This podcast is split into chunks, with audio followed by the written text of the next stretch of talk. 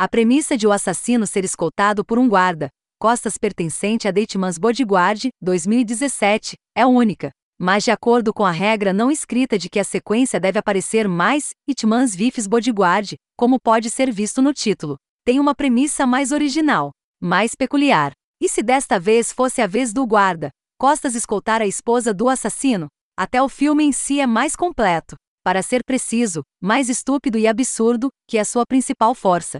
O foco ainda está em atormentar fisicamente e mentalmente Michael Bryce, Ryan Reynolds, que após os eventos do primeiro filme, continua sendo assombrado por pesadelos sobre Darius Kincaid, Samuel L. Jackson. Por proteger o assassino, sua licença de guarda, Costas corre o risco de ser revogada. O infortúnio continuava chegando a Bryce. Sua intenção era tirar férias para conciliar seus pensamentos caóticos, quando Sônia, Salma Hayek, esposa de Quincais, de repente veio pedir sua ajuda para resgatar seu marido sequestrado. Claro que o processo não é tão simples, especialmente depois que Bob O'Neill, Frank Grillo, da Interpol, e o mafioso grego chamado Aristóteles Papadopoulos, Antônio Bandeiras, estiveram envolvidos.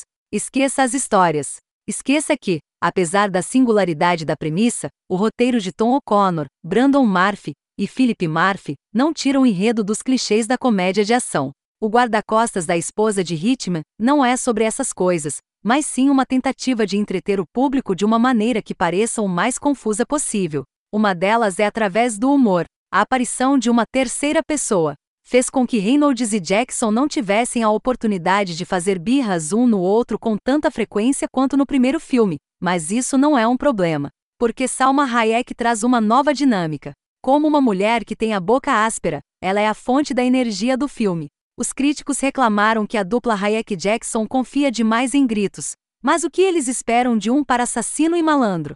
Um discurso educado aristocrático? Certamente adoro ver Ryan sofrer, disse o diretor, Patrick Hughes, quando questionado sobre a possibilidade de um terceiro filme. Esse é o foco de Tmans Vif's Bodyguard, torturar Ryan Reynolds ao máximo, usando humor pastelão.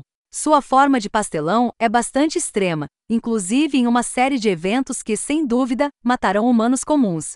Mas não com Bryce. Bryce está mais próximo de um personagem de Looney Tunes do que de um ser humano, uma prova da seriedade dos produtores deste filme deixados de lado. Assim fica em harmonia, quando o trauma de infância de Bryce, em vez de ser tratado como um assunto sério, é usado para apresentar um humor mais sombrio e mais engraçado do filme, que continua a dominar o cinto de segurança com tema de mordaça ao longo de todo o filme. Duração. Como resultado, as inconsistências de tom podem ser evitadas. Embora não seja tão forte quanto o primeiro filme, Patrick Hughes ainda é bom em produzir ações contundentes em ritmo acelerado que não hesitam em derramar sangue. Rápido, divertido, leve, estúpido. Assim é o guarda-costas da esposa de Hitman. Além do final absurdo, não me importo se um terceiro filme for realmente feito.